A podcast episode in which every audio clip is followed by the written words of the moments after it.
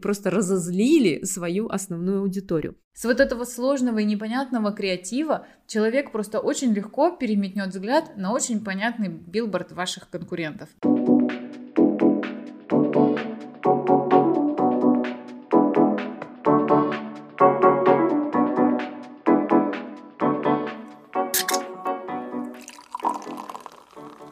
Всем привет! Это подкаст «Ответили в директ». Меня зовут Малика. Меня зовут Марина.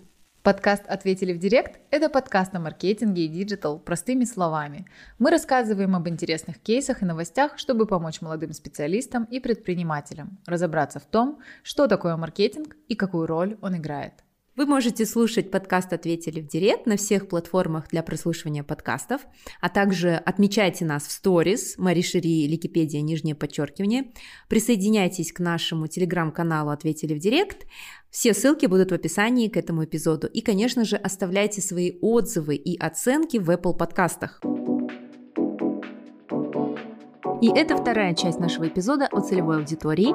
Первую часть мы выложили на прошлой неделе. Если вы ее не слушали, пожалуйста, прослушайте в начале ее, а потом уже этот эпизод. По поводу рекламы у блогеров, а, я рада, что сейчас это уже меняется но многие компании, у которых есть очень большие бюджеты, для них, конечно, они считают, что нужно купить рекламу нескольких миллионников, и тогда, возможно, у них будут продажи. Но зачастую такая, ой, такая реклама не дает эффекта, потому что ну, по многим факторам, и в том числе, потому что они не знают, какая это аудитория у этого миллионника, либо, ну, как бы этой аудитории вообще не нужен ваш продукт, либо им их нужно прогревать, и в лоб они сразу не купят. Там очень много факторов, поэтому э, живой пример – знаю, что хочешь что-то сказать. Сейчас живой пример. Моя подруга открыла детский центр развития и первым делом бросилась развивать Инстаграм. И я тоже помогала развивать Инстаграм первоначально. Через Инстаграм никто не приходил. В итоге она взяла, напечатала пачку объявлений и расклеила по району. И набрала все свои группы. То есть вам не обязательно идти к блогеру, вам не обязательно идти даже в Инстаграм, потому что вам нужна аудитория какая? Это родители, которые живут поблизости, которые на полдня вводят в, этот, в эту развивашку. Им без разницы, сколько у вас лайков. Им без разницы. Им главное, что вы находитесь рядом, и вы более-менее нормальны. Но почему-то многие вот МСБ, предприниматели, видят Инстаграм прямо как э, панацею от всего. Да. У них главный вопрос, как оформить Инстаграм, посмотрите мое био, это вообще моя боль. Биолог. А, да, да, да, то есть им нужен биолог, а не маркетолог. У них всех интересует, правильно ли у них все написано в био. Ну, то есть это вот какая-то, я, ну, понятно, что это зачастую от недообразованности, потому что там бизнес-образования у нас в культуре нет, и, в принципе, такие факультеты появились, да, чуть меньше 30 лет назад в стране. Так что тут их тоже винить нельзя. По блогерам, ну тут вот опять, вот мы возвращаемся, что вот у нас есть, да, вот эти все переменные, которые должны совпасть, то есть целевая аудитория, медиа, креатив, месседж, офер, а, ну, твой продукт вообще, проблема и ее решение, все должно сойтись в моменте. А, и когда ты это делаешь, ну, типа, вот ты выбираешь отдельно там, да, ну, возьмем на примере большого бренда. Вот у тебя медийное агентство готовит тебе медийную стратегию, креативную, креативную. Вот они придумали где, придумали, что будут размещать за свой продукт, ты уверен, за дистрибуцию ты спокоен, что в момент рекламы оно не кончится, как это было, например, однажды с Red Bull в Алмате, когда у них колпашили огромные мероприятия, а полгода не было поставок Red Bull, и холодильники стояли пустые или забитые конкурентами. И это вообще был, ну, то есть это у них же разные компании занимаются дистрибуцией, маркетингом, рассинхрон случился. То есть вот когда ты за все за это уверен, ты запускаешь, и то это каждый раз проверка гипотезы, а выстрелит в такой комбинации или нет. А когда ты берешь блогера, блогер, получается, у тебя заменяет один сам в себе и медиа, и креатив, и месседж, и все это он напишет в своем стиле, и очень редко, когда рекламодатель либо может, либо обладает достаточной компетенцией и напором, чтобы все-таки заставить блогера написать правильно, потому что иногда ты читаешь и видишь, что это просто, ну, типа, я встрою нативно, у меня лучше получается, но офер все, потерялся. Часто говорят, я сам знаю свою аудиторию да. и на каком языке с ней разговаривать. И какая там аудитория, там наверняка не сто процентов ваша целевая. И вот и получается, что там, знаешь, 30% зашло, зашел офер, 30 фотография, вообще, в принципе, из целевой только 30% имеют потенциал стать вашей целевой, ну, из, из подписчиков, да, и, а вот когда еще эти три кружочка пересечется, там вот такая фигулина, что проще было в поиск запустить ну рекламу. и цель какая? Бренд awareness или продажи или что-то еще. Цели же тоже могут быть разные. То есть если Да. ты хочешь супер креативный макет, да, запомнят твой макет, но навряд ли запомнят название компании. Либо нужны продажи, чтобы блогер прям делал Ну, продажи. я вот не, не против, конечно, рекламы у блогеров, но я, Я считаю, тоже не что против. там Я тоже миллионникам должны идти бренды-миллионники, соответственно, которым нужен просто охват. Вот как, не знаю, там Памперс всю жизнь фигачит на охват, и он не ждет эти продажи в моменте, ему просто нужно, чтобы быть вот этим топ of mind, когда жена попала в роддом, и ему сказали, ему мужу сказали, едь купи подгузники, он сразу в голове автоматически слово подгузники подменил на памперс и подошел именно к этой полке, потому что он уже знает вот это вот сердечко, вот эту голубенькую надпись и так далее. То есть а, у них потому что такая цель. А всем, кто поменьше бренды, имеет смысл работать именно с микроблогерами, наноблогерами. Серьезно, блогер с 500 подписчиками может оказаться для вас эффективнее, чем с 50 тысячами. Это прямо вот... э, И при этом вы с ним, вероятнее всего, договоритесь бесплатно или на бартер, и долгосрочно, и вы вообще можете быть у него единственным рекламным размещением, а не одним из 50 с- рекламных сториз в день. Я хочу поговорить о стереотипах а, целевой аудитории, которые есть. Например, есть гендерные стереотипы. А, то есть считается, что женщины более эмоциональные. Они делают больше а, незапланированных, а, спонтанных покупок, чем мужчины, не планируют покупки и не могут совершать дорогие крупные покупки. То есть женщина как будто бы не может сама себе купить машину или дом, и поэтому вот месседж, он такой идет только на мужчин. Из-за этого появляется очень часто и сексистская реклама. Например, вот был один случай с сексистской рекламой тренажерных залов, если не ошибаюсь. И это Нет, было... это же было А, это, это было- приложение для да, записи. приложение для записи а, в тренажерные залы, которое наверняка было нацелено на мужчин, которые там, не знаю, сидят и смотрят стендапы и фильмы на нелегальных ресурсах, потому что реклама полностью копировала слоганы, которые есть на нелегальных ресурсах, вот. Но, как оказалось, да, что половина э, подписанных на этот профиль и приложение были женщины, которым абсолютно не понравилась эта реклама, этот подход, и таким образом, ну, то есть вы видите, что женщины являются активными там потребительницами а, услуг, спортивных услуг, и они также еще и активные активно э, финансово грамотно используют разные карточки. Я тоже помню, у какого-то банка была вот недавно совсем сексистская реклама, как будто бы женщины не ваши клиенты. Ну, то есть из-за вот этих стереотипов а, и пол- получается то, что вы не просто таки не достучались до аудитории, вы просто разозлили свою основную аудиторию.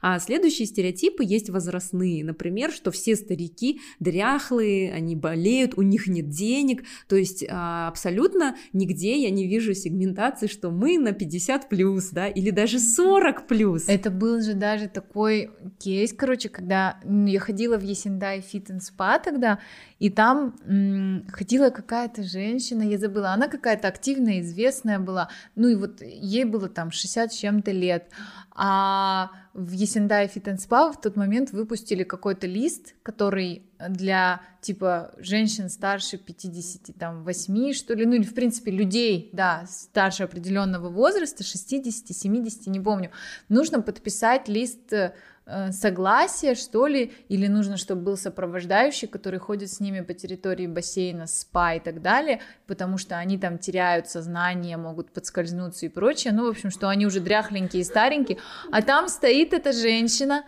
которую даже женщиной, кажется, грубо называть. Она нереально активная, у нее там что-то, то ли своя сеть танцевальных студий была, ну что-то, то есть она прям такая бизнесовая, физически активная. И она стоит и смотрит, и мне кажется, она здоровее этой ресепшенистки администратора стоит. И ну, вы серьезно? Вы считаете меня дряхлой старухой? Мне нужно вот сопровождающую в бассейн. В смысле, я считаю это иджизмом. Я против такого. Ну, тогда слова иджизм не было в моде. Это было там 4 года назад, 5, может. Но было явно видно, что ее очень оскорбило, что она хочет вообще уйти и никогда вообще не заходить даже в район, наверное, этого спортзала.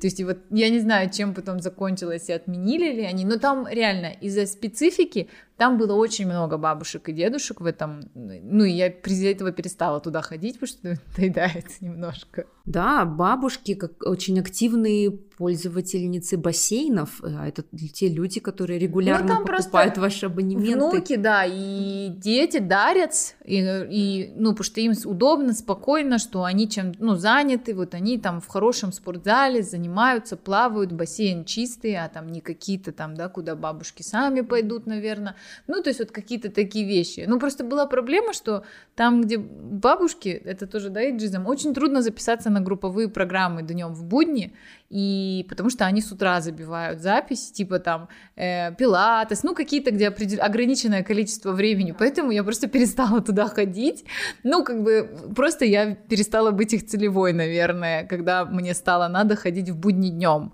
вот, а, но вот тот кейс, конечно, то есть это какой-то Понятно, мы разные от возраста, но это было прямо оскорбительно для той женщины. Вот, то есть считается, да, что не то, что, как я сказала, аудитория 50 плюс, но даже 40 плюс ее э, наткнулась на статью, как раз такой крик души на сайте texter.ru от 40-летнего о том, что маркетологи вообще нас не знают, недооценивают, мы разные, у нас разные потребности, мы выросли. Они им всем палатки, удочки для рыбалки вот, уже Да, то есть 40 плюс плюс это может быть а, активный диджей. А с тобой через 10 лет 40. Мне я не, не думаю... через 10, мне меньше. А, мне, окей. А, мне через 9 даже, да.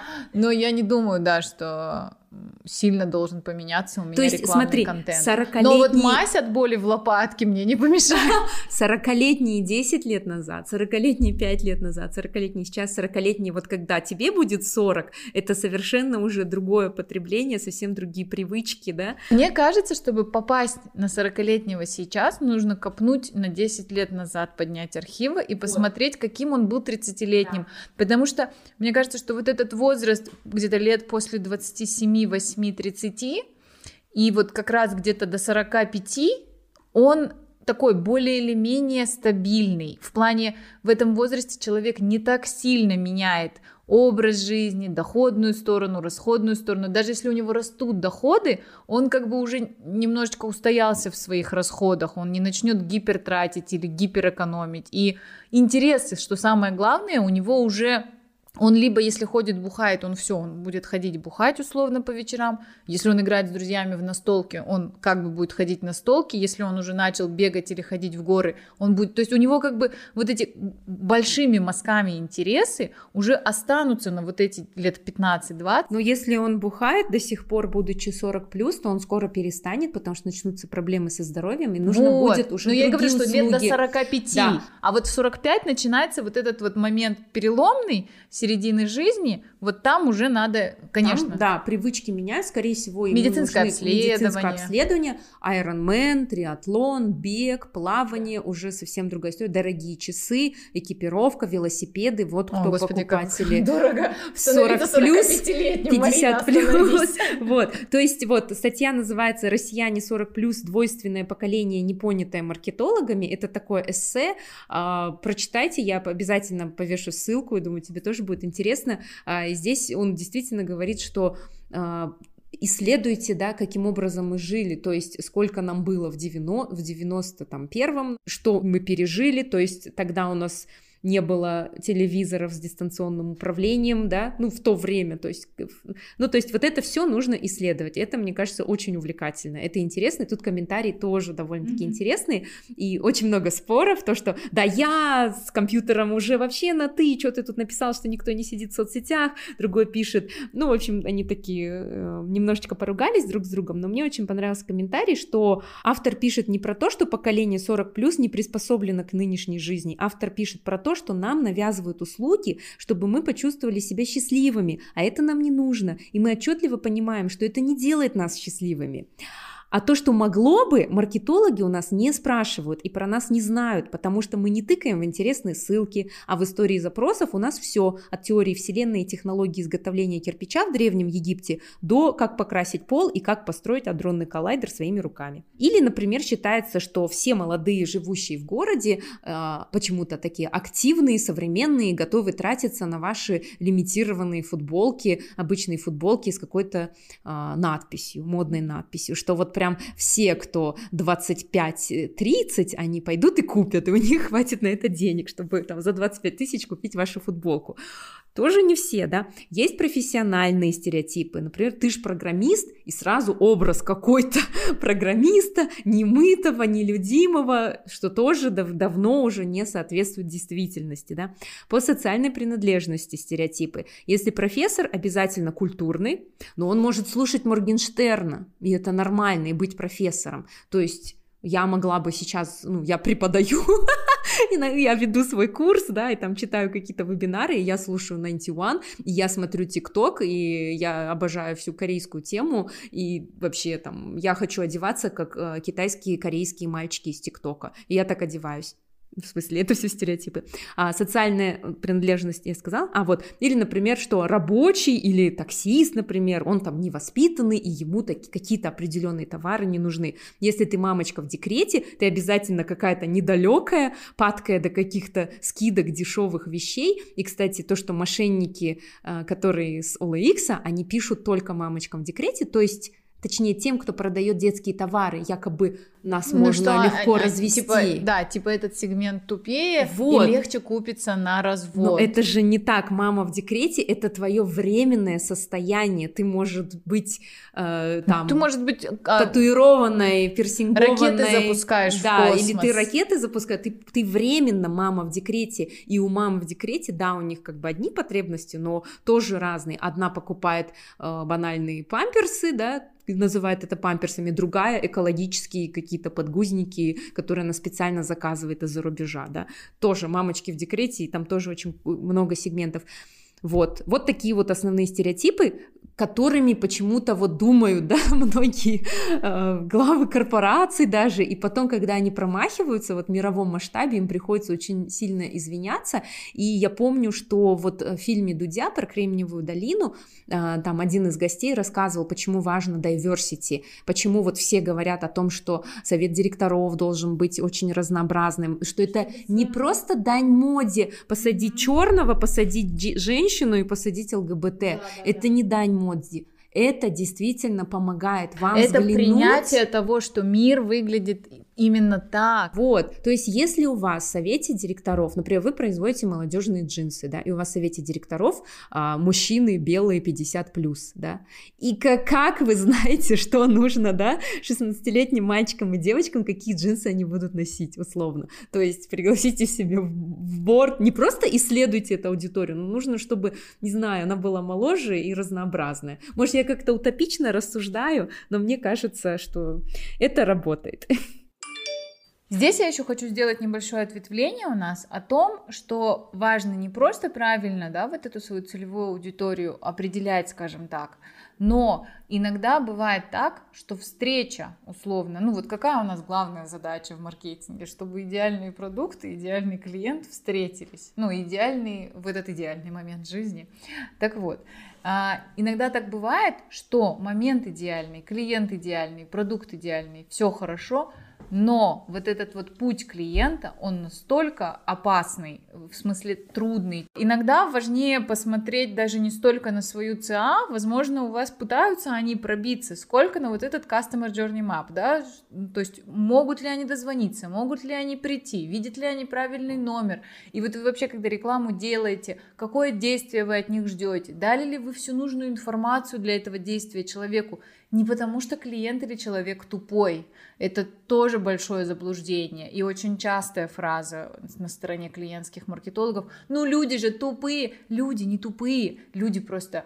Людям лень, и люди заняты жизнью, а не поиском того, как сконтактировать с вашим брендом и как отдать вам свои деньги. Еще есть большое заблуждение, когда делают какой-то тизер или, знаешь, там хотят супер креативно сделать, делают не просто креативно, а непонятно вообще, то есть вот как confusing, путают тебя, а, и типа, ой, ну людям будет любопытно, они потом загуглят, или они будут ждать, когда мы повесим билборд, который объяснит, о чем был этот тизер. Come on, у людей в день миллионы мыслей вообще не о вас. И если человек изначально не зацепился за креатив и ну, что-то там хотя бы не понял, ему не будет любопытно, потому что наш мозг настроен так, чтобы не а, тратить энергию на то, что мы не поняли совсем, то, что нас, вот как сказать, confuse, ну то, что нас путает, то, что ну, заставляет нас э, на непонятный вопрос ради непонятной цели тратить ну, напряжение мозга, да, то есть ребенок не будет добровольно там между стрелялкой и каким-то суперсложным физическим там приложением там, да, в 4 года сидеть и выбирать упражнения решать по физике, он будет выбирать что-нибудь простое, какой-нибудь Бравл Старс. Вот тут то же самое. С вот этого сложного и непонятного креатива человек просто очень легко переметнет взгляд на очень понятный билборд ваших конкурентов. Так это работает.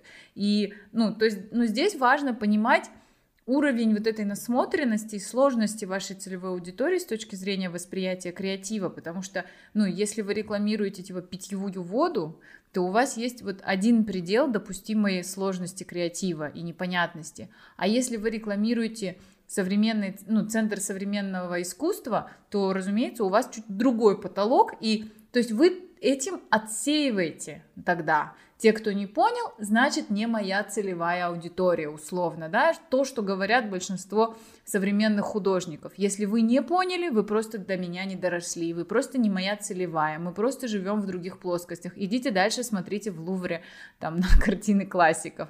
И вот тут а, хочу подчеркнуть важность именно отсеивания. И вообще, это, конечно, отдельная тема про воронки, наверное, должна быть, и вот их вот эту вот, ну, какую-то святость современную, как их преподносят, как нечто супер волшебное и нужное всем. Но а, главная задача вообще воронки не в том, чтобы человека загнать в самый верх и протащить до момента продажи, а в том, чтобы расставить условно, вот, во-первых, на всех, как мы обсуждали, от тех, кто ближе к вам по цене, и от тех, кто дальше к вам по цене конвертации в продажу, ловушки и капканы, скажем так, ну, ладно, значки, вот, а, тропиночки, вот эти следы наклеить, да, на полу, на кафеле, скажем, вот, и сделать так, чтобы вы как можно меньше денег тратили на всех их, и чтобы когда вот он прогоняется, ну, они прогонялись по одним и тем же ситам, и чтобы вы на людей, которые не ваша целевая, не тратили деньги и время. Главная задача воронки – не загнать туда всех и протащить до конца, а на каждом этапе как можно резче и быстрее отсеивать не свою целевую аудиторию. Ну, типа условно даже это работает на самом примитивном уровне цены или там вот не знаю, у меня как у, у блога, блог это тоже продукт, да, в Инстаграме. И вот у меня тоже есть целевая аудитория. И, и как я делаю первичный отсев? Я матерюсь, Марина. Я матерюсь, и у меня татуировки. Все, 70% тех, кто не моя целевая аудитория, отваливаются на этом месте. 30% садомазохистов остаются, которые хотят что-то мне писать, но после пары раз, когда я ему в личку отвечаю так, они тоже отваливаются. То есть это как бы просто я понимаю, я уже по некоторым триггерам поняла, что мне нужны люди, которые нормально воспринимают информацию вот в такой подаче и в такой подаче, потому что тогда они и полезную информацию смогут воспринимать вот в этом виде, да. Если не могут, если для них важнее, чтобы перед ними чинно благородно на одну коленочку приседали, то, ну, это не мой блог. Есть куча других всегда, я говорю, Кстати, где вас ждут. я вот, э, у меня был опыт участия в гивах, и в целом, даже когда ты рекламируешься или попадаешь к какому-нибудь популярному блогеру, потом приходит его аудитория, или у меня был вообще кейс такой, что я стала героиней вирусного ролика два года назад, абоненты к номер босс МС, и ко мне пришло тогда 10 тысяч подписчиков, но они от меня ждали совершенно иного. А я сразу такая, а мои подписчики, они-то знают меня, они знают, что мне нельзя задавать вопрос, как начать читать, как начать бегать, потому что я уже уже там 4 года про это пишу, вот, и когда тебе приходит вот такая вот новая, не твоя аудитория, они такие, знаешь, тебе в гости зашли, такие, а, чё, как тут, да, вот, и, и, и делают какие-то ошибки, и ты понимаешь, да, нужно с ними познакомиться, какая-то часть уйдет, а какая-то часть останется и станет твоими лояльными. И видишь, насколько важно, вот зачем мне, при, ну, условно, тратить время и силы на то, чтобы писать или говорить как-то не так, как я это хочу, а чтобы каких-то ненужных мне абсолютно людей ублажить, ну, делать там, не знаю, фотосессию под их вкус. Зачем? Я сделаю так, как мне надо, так, как нравится моей, ну, моему ядру целевой аудитории, и мне главное, и буду искать таких же адекватных людей. И как бы пока, ну, проблемы нет. Во-первых, рынок э, нужной мне аудитории целевой очень большой, молодых предпринимателей, малый средний бизнес, вот э, всех этих людей, да, ну и э, люди из сферы тоже меня читают, но э, Блогеров много, их много, мы все найдем свою нишу, все не должны быть миленькими. Это какой-то mm-hmm. большой миф, что все блогеры должны быть миленькими О, и любить вообще всех. нет, это уже да про личный бренд, что вы не должны быть, э, вы не должны нравиться всем, вы должны быть интересным для кого-то, да, по-своему интересным. И а не нужно нравиться всем и пытаться угодить всем и быть для всех. И вот последние, наверное, от меня лично такие небольшие поинты, которые я вынесла важными э, с консультацией или волнующими людей, да, первое это что э, такие вещи, как там э, ценности и демографические характеристики вашей целевой аудитории, не вашего бренда, а вот именно целевой аудитории ценности, да, работают на самом деле не так хорошо, как им приписывают. И типа, если человек условно проецирует, что у него ценности это экологичный, спортивный, здоровый образ жизни, это вообще не значит, что он именно вашего бренда товар экологичный для экологичного и спортивного здорового образа жизни купит. Ну, потому что есть другие, потому что, возможно, он это только говорит, возможно, он вообще не контролирует корзину дома и просто следит за этим. Может, он вообще это все сам выращивает и делает. То есть нельзя переоценивать тоже вот эти все э, духовные штуки, скажем так, да. И последнее, это что не столько важно понять, кто ваша целевая аудитория, вот ее пол, возраст и так далее, сколько важно понять боли и проблемы вашей целевой аудитории. Где у них болит, где у них болит именно сейчас, где и когда у них заболит, и как вы можете заранее им вдолбить в голову, что это вы решаете эту боль и проблему, или вообще высший пилотаж — это то, как раз чем занимаются во время запусков э, инфобизнес продуктов, инфопродуктов, это создать проблему человеку. Это вообще мое любимое. То есть человек жил спокойно, он пока не увидел твою рекламу, он не знал, что у, у тебя него нет есть подкаста. эта проблема.